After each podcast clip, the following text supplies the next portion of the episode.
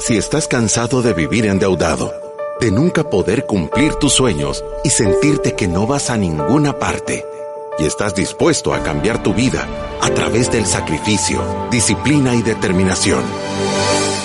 Este es tu show. Finanzas para Todos de Fisherman con Alfredo Escalón y Marilú de Burgos, a donde te daremos la receta de la vacuna que cura la pobreza. Te mostraremos que puedes eliminar tus deudas y vivir tus sueños. Desde la cabina del Centro de Soluciones Financieras de Fisherman. ¡Empezamos! Desde la cabina del Centro de Soluciones Financieras de Fisherman, en un día verdaderamente ajetreado, empezamos en el programa 836 de Finanzas para Todos, a donde te vamos a enseñar cómo cachetear las deudas y darles patadas, cómo abrazarte de la estructura y el orden y cómo tener una relación de amor longevo con tu patrimonio a largo plazo. Gracias a todas las personas que nos sintonizan Recuérdense que tenemos varios servicios que pueden ayudar a las personas a eliminar sus deudas, hacer un plan de estructura y orden o trabajar un protocolo de inversión. Fisherman hace muchísimo más que solo este programa de finanzas para todos. Tenemos cursos de e-learning en los que las personas pueden comprar a través de nuestra página web un curso que tiene herramientas digitales y horas de contenido para que puedan eliminar las deudas, que es el curso número uno, o hacer un plan para ordenar sus finanzas, que es nuestro plan de estructura y orden. También si usted necesita un poco más de ayuda, quiere venir aquí con un asesor o quiere hacer una reunión a través de Zoom, puede hacerlo. Tenemos desde horas de consulta, planes de elimina deuda, estructura y orden y protocolos de inversión. Y si usted quiere llevar bienestar financiero a su empresa, por favor póngase en contacto con nosotros al 7802-4368. Recuérdese que ya tenemos una plataforma digital en donde los empleados pueden estar recibiendo educación financiera sin estar perdiendo sus horas laborales, pueden hacerlo en su casa, con su pareja, con su familia y llevar un plan para que sean más productivos, para que estén más concentrados en su trabajo, para que cumplan sus metas y sus sueños, para que las deudas no estén hostigándolos Así que de verdad es algo que funciona, se llama Bienestar Financiero y puede pedir más información a través del teléfono 7802-4368. También queremos decir, como les hemos estado explicando, que está el programa de asesoría empresarial para todos aquellos que tienen su empresa que ya está funcionando, que camina espectacularmente o que tienen algún tipo de problemas y que quieren consultoría tenemos una división especializada en eso, con expertos que pueden ayudarles a que tomen mejores decisiones en base a qué hacer para que su empresa crezca, florezca y dé frutos. Y creo que con esto vamos a comenzar porque tenemos un programa espectacular. Adelante. Bienvenidos a Finanzas para Todos. La mayoría de personas dependen de los ingresos del trabajo para poder subsistir. En otras palabras, el trabajo permite cubrir los gastos necesarios para poder vivir. Para alimentación, para ropa, para pagar el alquiler, la hipoteca, el colegio de los niños, etc. Pero para poder ascender a un nivel superior y llegar a la tan anhelada libertad financiera, será necesario incrementar la capacidad de ahorro, conseguir nuevas fuentes de ingresos y saldar las deudas. Y no solo eso, necesitas motivación, estrategia, sacrificio, determinación, preparación y disciplina. Hoy en nuestro programa, Principios Financieros para vivir libre de deudas. Y nuestros expertos de Fisherman están listos. Marilú de Burgos y Alfredo Escalón. Y el día de hoy yo tengo que comenzar con la pulidora encendida con disco nuevo. Yo tengo que decir que la definición de la deuda para nosotros es la esclavitud de los tiempos modernos. Creo que la deuda de consumo es el reflejo de falta de principios y valores para querer tener una vida que no te has ganado. Creo que la deuda de consumo es un síntoma clara de falta de educación y conocimiento financiero. Y es un cáncer que tarde o temprano te va a terminar quitando tu paz y tu tranquilidad financiera. Dicho esto, hay diferentes causas que te llevan a poder tener una deuda, aunque la raíz del problema es siempre la misma. Yo he tenido personas que están endeudadas, que simple y sencillamente se han endeudado por andar queriendo viajar, por andar queriendo tener carro, ropa, electrodomésticos, iPads, teléfonos celulares, relojes, zapatos, carteras, eh, trajes, lo que sea, que van más allá de sus posibilidades. Y esto es como que la gente tiene un estereotipo de decir, es que si estás endeudado te lo mereces, ¿verdad? Porque eso son cosas falsas. Y hay personas que han venido aquí diciendo, es que me cayó una enfermedad y eso me endeudó. O hay personas que llegan a decir, es que perdí mi trabajo y eso me endeudó. Y aunque son causas diferentes, no son causas justificables. ¿Por qué? Porque si tú te endeudaste por un tema médico, quiere decir que en tu planificación no había un seguro médico y no había un fondo de emergencias. Que si vos te endeudaste porque perdiste tu trabajo, quiere decir que estabas viviendo al tope de tus posibilidades y que no tenías algún ahorro o no tenías ninguna posición de fragilidad. Y aunque yo entiendo que son cosas que suceden, no son justificables. La deuda no existe ninguna razón válida para nosotros para poder tener que vivir por arriba de tus posibilidades. Sí, sabe que ordenando un poco las ideas de lo que usted está diciendo, yo creo que si nos ponemos a pensar cómo llega la deuda de consumo a las familias, yo, yo lo podría dividir en estas como tres razones. La primera es el descuido e, es la falta de darle importancia al tema y andamos por la vida sin saber ni cuánto ingresamos ni cuánto gastamos y cuando menos nos damos cuenta porque no le tenemos miedo, terminamos con deudas de consumo. O de tener visibilidad de tu estado de resultados. sí, e, eso fue, no, pero terminamos con deudas de consumo, o sea, esa es la consecuencia, pero es porque posiblemente tenemos un estilo de vida que todavía no nos hemos ganado porque compramos cosas que realmente no necesitamos, porque tomamos decisiones en base a nuestras emociones, eh, porque creemos que es normal andar saldo en las tarjetas de crédito, comprar los carros a través de préstamos, sacar préstamos para cualquier cosa que se nos antoje, desde un viaje hasta hacer una remodelación, todo parece que lo resolvemos a través de la deuda. Yo he visto personas que lo pueden pensar así, yo definiría que es, es un descuido del tema, o sea, no, no, no me interesa y pienso que, que no me está afectando como realmente está haciéndolo. La segunda sería una emergencia. No estar preparado para una emergencia me puede hacer acabar en deuda de consumo. Por ejemplo, perder un empleo. O sea, llegas a tu trabajo a trabajar un martes y de repente te dan la noticia de que este es tu último martes. ¿Y cómo vas a hacer si no tenés nada de dinero guardado para hacerle frente a los siguientes gastos de los siguientes seis meses, ¿cuánto tiempo puede tomarle a alguien que tiene un buen ingreso encontrar un ingreso similar? ¿Sabe? Entonces, muchas veces terminamos en deuda por seguirnos pagando un estilo de vida cuando se ha caído la fuente de ingresos reaccionamos tarde a la situación que estamos viviendo. No tenemos un fondo de emergencia, no estamos preparados para una emergencia y esto también puede ser un gasto inesperado, desde, por ejemplo, provisión de gasto. O sea, yo se me arruina el carro y como no tengo dinero guardado, lo pongo en la tarjeta de crédito. Tuvimos un accidente y se pone en la tarjeta de crédito. Y póngase a pensar, si perdiera su empleo hoy, ¿cuántos meses flotara sin ingresos? Todos los que nos están oyendo, contéstense. ¿Cuántos meses puedo sobrevivir yo sin tener cero ingresos? Y la tercera, creería yo que es no estar protegido ante los riesgos de la vida y esta casi siempre es la más triste de todas, ¿sabe? Porque es cuando ese día lluvioso que nos damos cuenta que alguien de nuestra familia o nosotros tenemos una enfermedad grave, cuando alguien de nuestra familia cuando en nuestro grupo familiar hay una muerte inesperada de alguien que contribuía con los ingresos, eh, cuando tenemos un gran accidente de tránsito y nos damos cuenta que quizás era una buena idea estar al día con el seguro de nuestro vehículo. Eh, o, cuando llegaste a tu oficina y te están celebrando tu retiro con un pastel y un, y un reloj con el logo de Rizo atrás. Gracias por participar. Gracias por participar y ahí se da cuenta la importancia de un plan de retiro.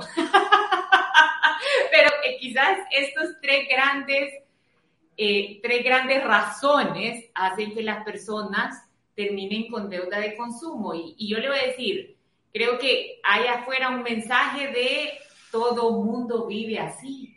Esto es normal. Andar salvo en tu tarjeta de crédito a veces puede ser hasta cool. ¿Sabe? Yo lo he visto en, conversaciones como es que todo mundo tiene. Es que, o sea, el saldo en las tarjetas de crédito y ya no aguantamos esa tarjeta de crédito. Y parece como este tema que ya cae como hasta en la normalidad. O sea, si uno habla de un carro nuevo de agencia, casi siempre la pregunta natural es ¿y en cuánto te quedó la cuota? Porque no nos cabe en nuestra cabeza que hay un mundo atrás de eso de gente que sí lo está pagando de contado, que sí vive sin deudas, que sí no tiene cuota. ¿Qué? Pobreza mental. pues es, que, pero es como, como tú no lo has hecho, y como tú no sabes cómo hacerlo y no tenés las ganas de dar esa batalla, crees que nadie lo puede hacer.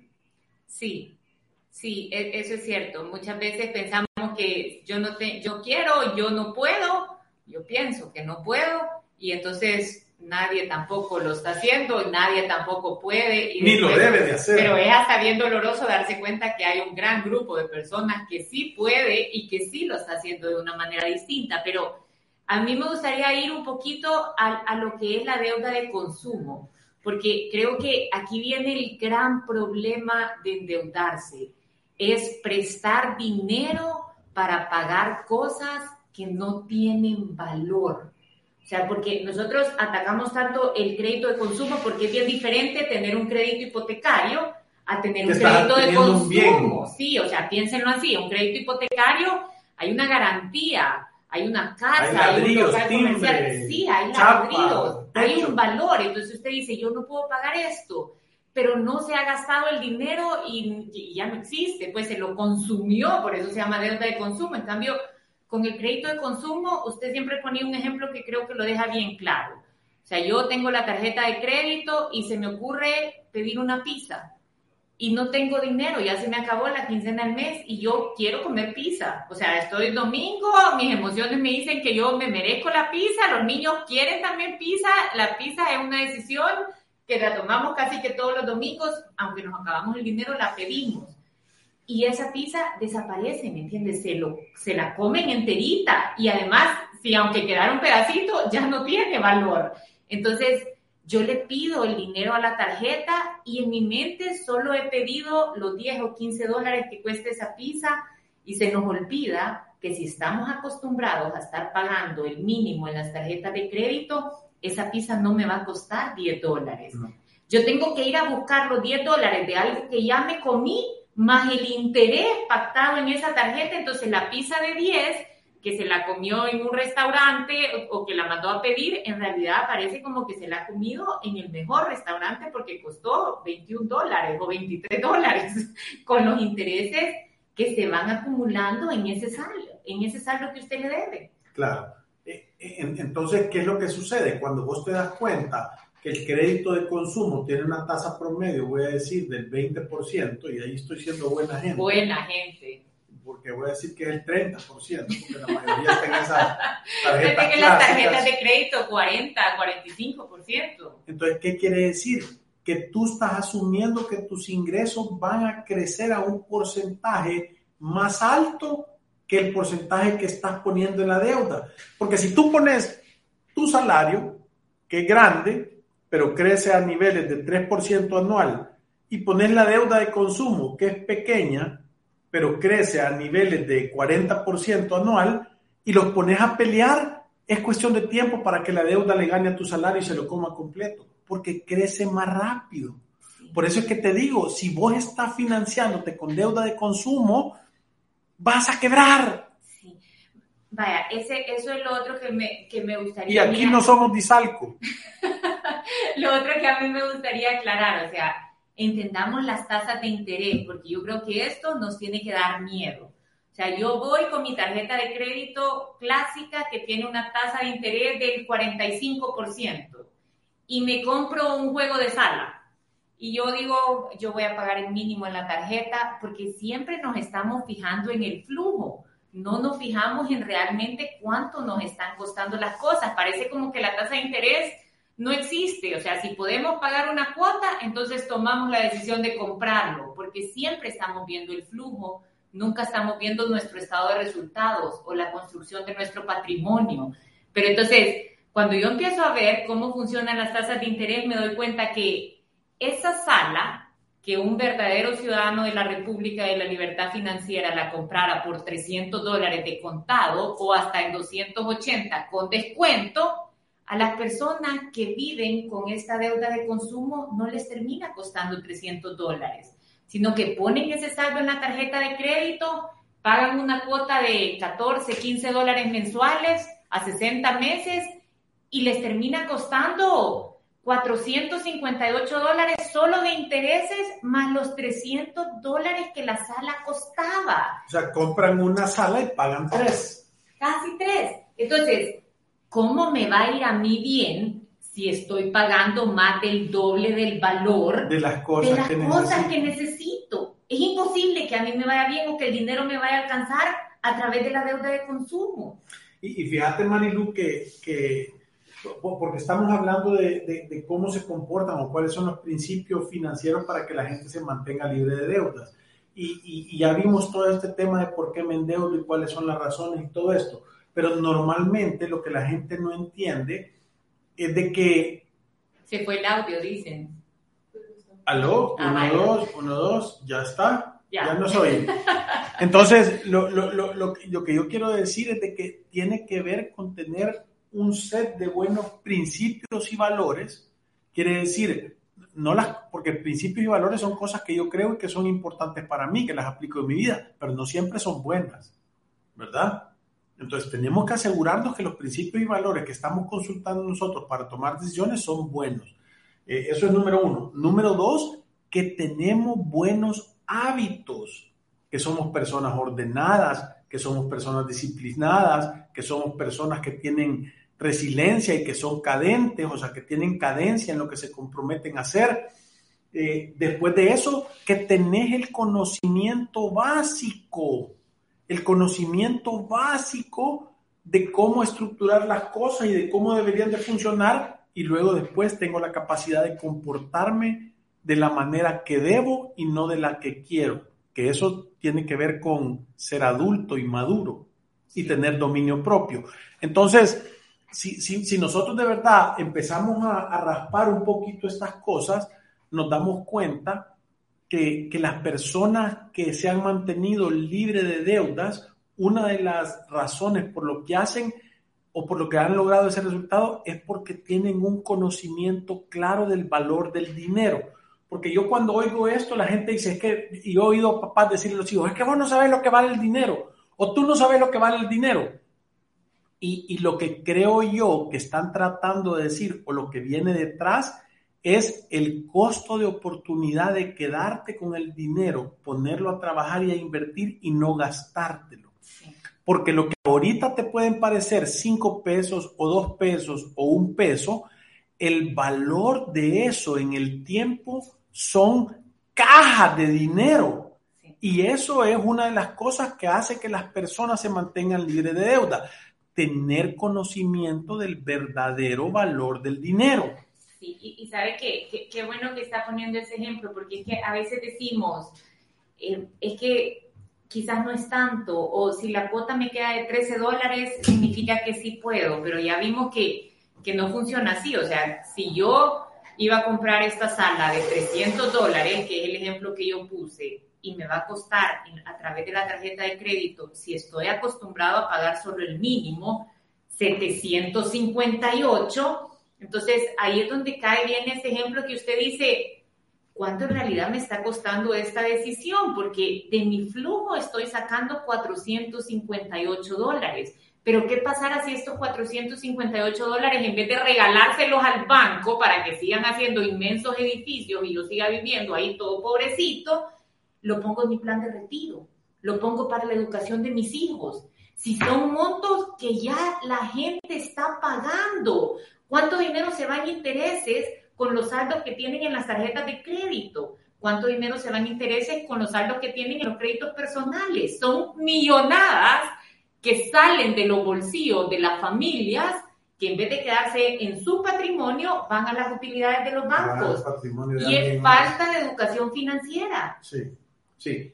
La, otra cosa que yo también he visto que ayuda a las personas, Marilu, a mantenerse libres de deuda a través de la vida, yo me he dado cuenta que las personas que nunca han tenido deudas son personas que conocen a cabalidad su situación financiera y le prestan atención a los detalles.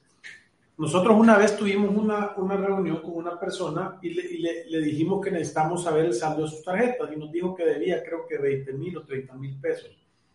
Y le dijimos, vaya, trae los estados de cuenta para ver cómo estaban, queremos ver y te vamos a decir.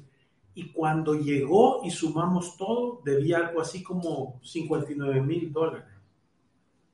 O sea, entonces, ¿cómo tú puedes tener, creer que vas a tener un resultado diferente o, personas que vos le preguntás, y no me dejarán mentir, todos los asesores aquí saben, eh, ¿cuánto debes? Ah, creo que debo 100, es el saldo. ¿Y cuándo lo sacaste? Ah, como hace 3 o 5 años. ¿Y cuánto pagas de cuota? Ah, como más o menos entre 800 y 1000. O sea, es imposible que te vaya bien si no tenés conocimiento de tu situación financiera y no le prestas atención y a los detalles. Y le voy a decir lo que cambia después de eso. Empiezan a hacer la planificación financiera, se asustan, entienden cómo debería de ser su relación con el dinero y en las siguientes reuniones es, ya debo solo 7.143, me faltan tantos meses para salir, estoy prepagándole tanto dinero a esta deuda, tanto dinero a la otra cuota, este mes logramos ahorrar tanto pero ya los números se aclaran porque hay un plan de cómo no caer en eso, pero usted lo ha dicho bien, es como, más o menos la cuota me quedó como, no me acuerdo, ya ni se acuerda, ¿me entiende? Eso es que está tan acomodado a vivir con la deuda que ya ni siquiera mira cuánto dinero le están sacando del bolsillo en el mes a mes. Sí, es, es, es terrible. Y, y sabe qué, regresando al ejemplo, es que yo les digo que si de verdad este programa no los convence de quitarse esa esclavitud de la deuda de consumo, no hay nada que hacer por usted.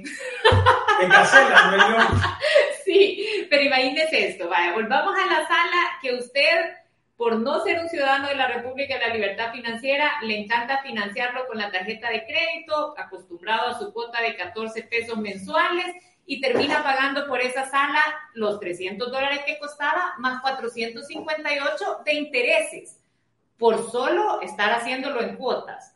Si usted en vez de regalarle ese dinero al banco, decide poner ese dinero en su fondo de retiro, que eso es lo que le pasa a la gente cuando no tiene deudas de consumo. Tiene la oportunidad de poner ese dinero y guardarlo en su patrimonio. No está ahorrándose 458 dólares, Supóngase que hace esta decisión a los 30 años y empieza a ver los frutos cuando llega a su retiro a los 60 años.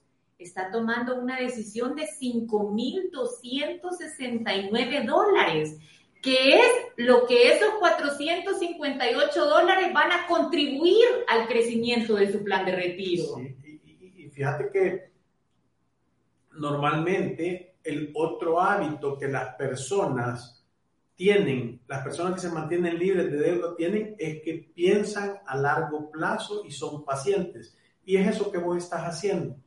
Conocen el valor del dinero, saben el valor que tienen el tiempo y tienen la capacidad de poderse visualizar a largo plazo. Y, y esa visualización está acompañada de uno de los principios más importantes para mantenerte libre de deudas, que es paciencia. Paciencia. ¿Cuándo me compro las cosas? Cuando tengo el dinero. Sí. No tengo el dinero, no me las compro. Solamente. Sí, voy a trabajar más para generarlo. O sea, y, son cosas que parecen muy sencillas de escuchar o de decir, pero muy difíciles de hacer, porque nosotros nos damos cuenta y es el en el mercado de afuera natural, sin haber nosotros metido mano, como 1,5% de la población. Adentro de la República de la Libertad Financiera, como el 30%. Sí. Y, sabe qué, yo, yo creo que todo esto al final, usted lo ha dicho bien. O sea, si yo tengo paciencia, puedo entender que a través de sacrificio, disciplina y determinación, todas estas cosas las puedo llegar a tener y hasta con descuento, como decimos nosotros. Ahora, el no tener paciencia sale caro. ¿Por qué? Porque estoy pagando dos o tres veces el verdadero valor de las cosas. Y muchas veces pienso que estoy pagando 100 dólares de intereses, pero deje de pensar eso. Piense cuánto en realidad estoy perdiendo por darle al banco estos 100 dólares y no ponerlos en mi plan de retiro, que es donde deberían de estar. Sí, por, por, por, no ponerlos a trabajar para ti. Sí. Ahora, voy a decir otra cosa. Las personas que se mantienen libres de deuda a través del tiempo siempre tienen un objetivo claro. O sea, ¿qué hace eso? Eso hace que aunque anden brincando pelotas alrededor, aunque anden paseándose gacelas, tú sabes detrás de quién vas y tenés la foto en tu billetera y lo seguís, lo perseguís y, y andás detrás de ese objetivo y lo visualizás y trabajás para ello y andás preguntando dónde está hoy y caminas todos tus pasos hacia ese objetivo. No te distraes, son personas que logran tener foco hacia cuáles son los objetivos que tienen y miden de una manera que tanto se van acercando. Sí, y, y sabe que yo, yo creo que de verdad... Qué claridad de mente ando hoy, ¿verdad?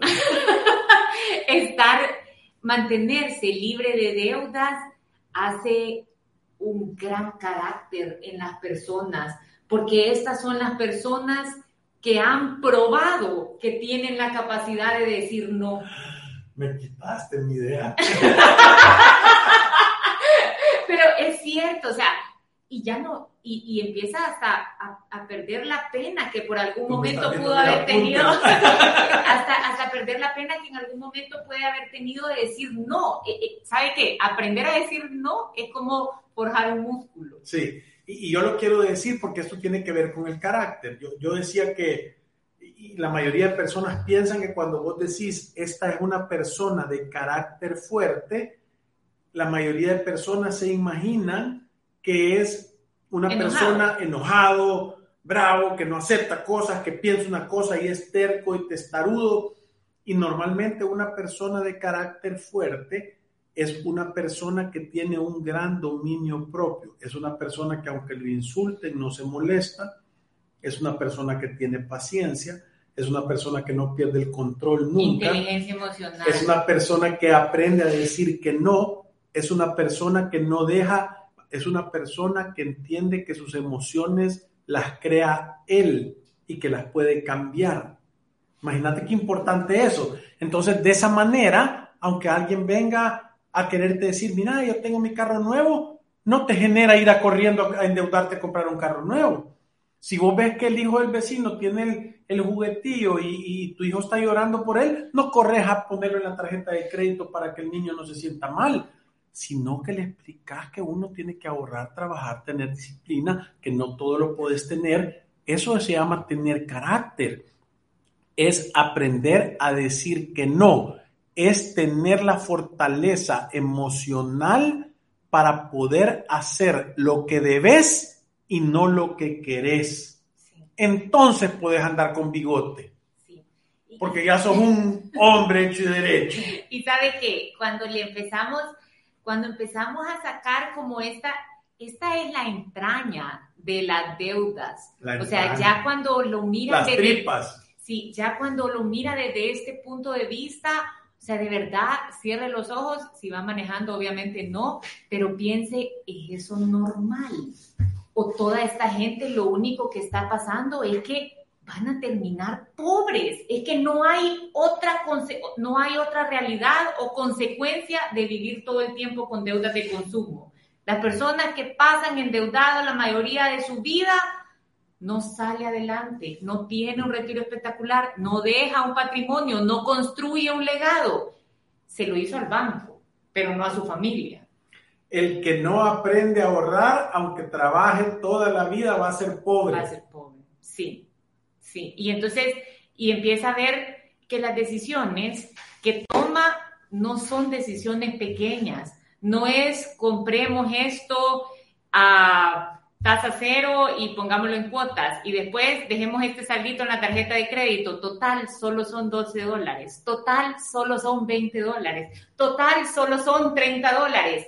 Y de repente empieza a ver que son miles y miles de dólares que están dejando de caer en su patrimonio y usted se los está regalando al banco. Y yo solo para cerrar quiero que ustedes hagan un ejercicio. Todos los amigos ciudadanos y no ciudadanos de la República de la Libertad Financiera, quiero que, que hagan el ejercicio. Pónganse a pensar el salario promedio que ustedes han ganado en su vida laboral, desde el primer mes que usted empezó a trabajar hasta ahora. No sé si ha trabajado un año, que son 12 meses, o 24, o 36, o usted es una persona que tiene 10 años de estar en la vida laboral y tiene 120 meses de estar trabajando y de estar ganando dinero. Y voy a suponer que es una persona que en promedio gana mil dólares al mes, ¿verdad? O sea que en 120 meses usted ha generado o han pasado por sus manos 120 mil dólares. Y la gran pregunta que viene aquí es, ¿cuánto de ese dinero le ha quedado a usted? ¿Con cuánto se ha quedado? Han pasado 120 mil pesos por sus manos y usted lo que tiene para enseñar son cuatro tarjetas con 5 mil pesos cada una. O sea, no, es que... entonces lo que quiero decir es que usted tiene que ser sincero consigo mismo si usted quiere cambiar sus hábitos y el resultado de su vida financiera. Tiene que levantar la mano, tomar responsabilidad de las acciones y darse cuenta que si usted es la raíz del problema, usted es la base de la solución. Alfredo, tenemos varios mensajes. Kevin nos dice, recuerdo mi, mi primer trabajo cuando tenía 18 años y vendía una tarjeta de crédito. Una vez se la ofrecí en un centro comercial a una pareja de esposos jóvenes y ella le dijo al esposo, vaya amor para cualquier emergencia.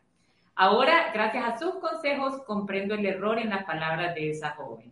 La deuda de consumo lastimosamente es parte de nuestra cultura. Gracias, mil gracias a ustedes por sus consejos.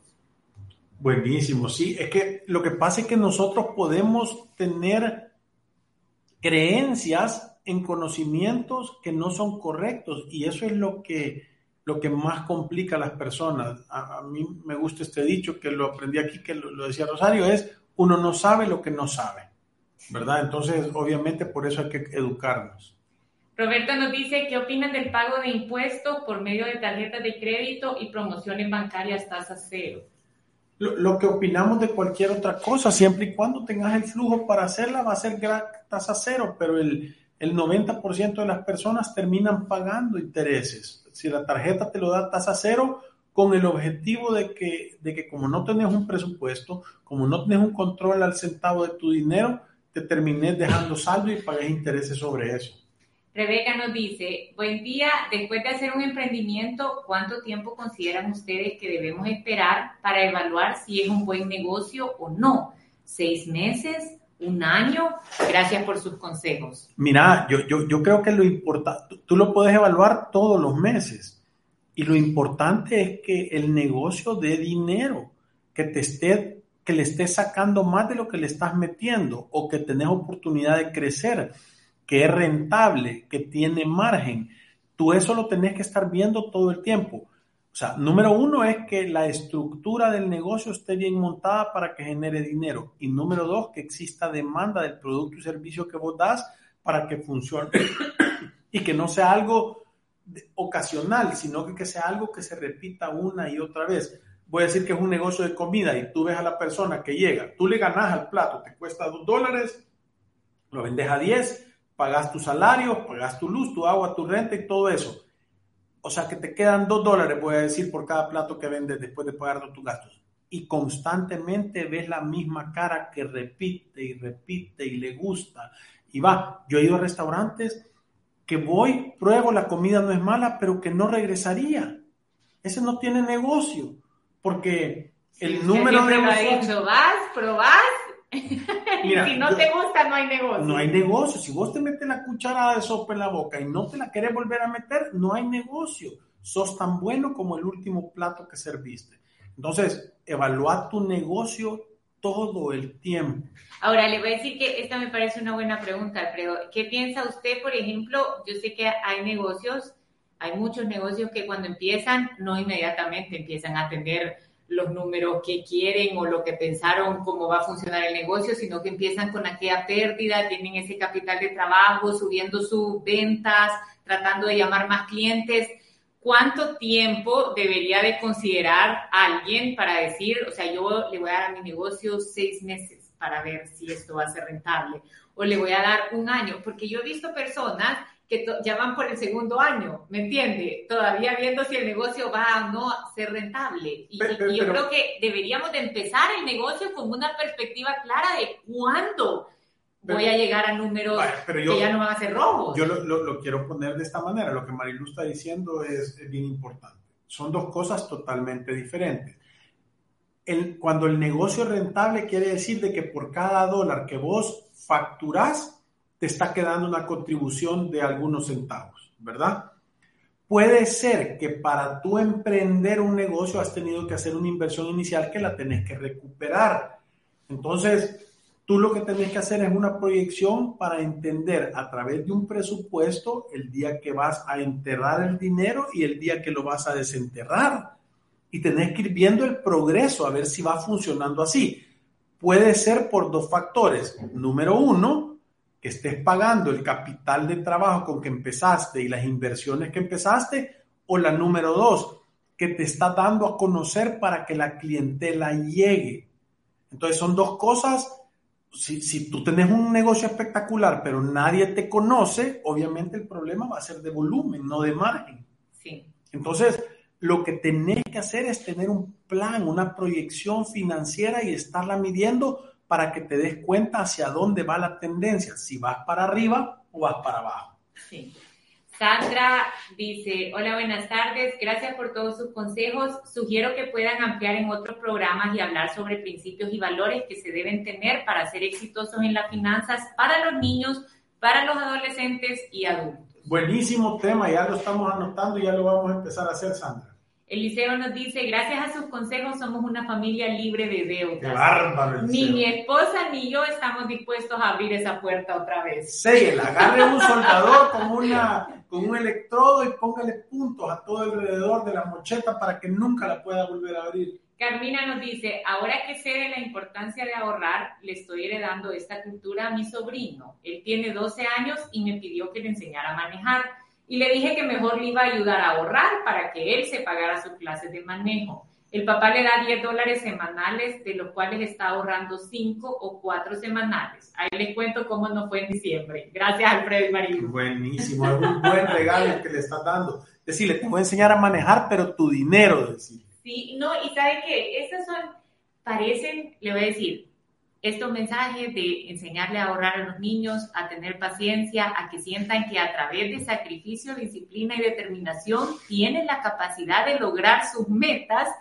es lo que creo yo que no nos enseñaron o les enseñaron a las personas que en algún momento caen en la deuda de consumo. ¿Me entiende? Son Solo es falta de paciencia y de no tener esa clara visión de que a través del ahorro sí se pueden lograr sus metas. Sí, sí, estamos súper contentos porque llegamos a 82.150 ciudadanos de la República de la Libertad Financiera y estamos con 1.998.650 programas. Creo ¡Casi! Que mañana, cerramos con este programa que hicimos el día de hoy. Gracias a todos los que nos han sintonizado. Se nos ha acabado el tiempo en otro programa de Finanzas para Todos. De verdad que fue un buen programa para que todos estemos lejos de las deudas de consumo, así como queremos que estén aquí en Fisherman. Y como todos los programas, nos vamos recordándoles. Que ir a través de la vida sin una planificación financiera es un acto de genuina locura. Gracias. Adiós. Nos vemos mañana. Salud.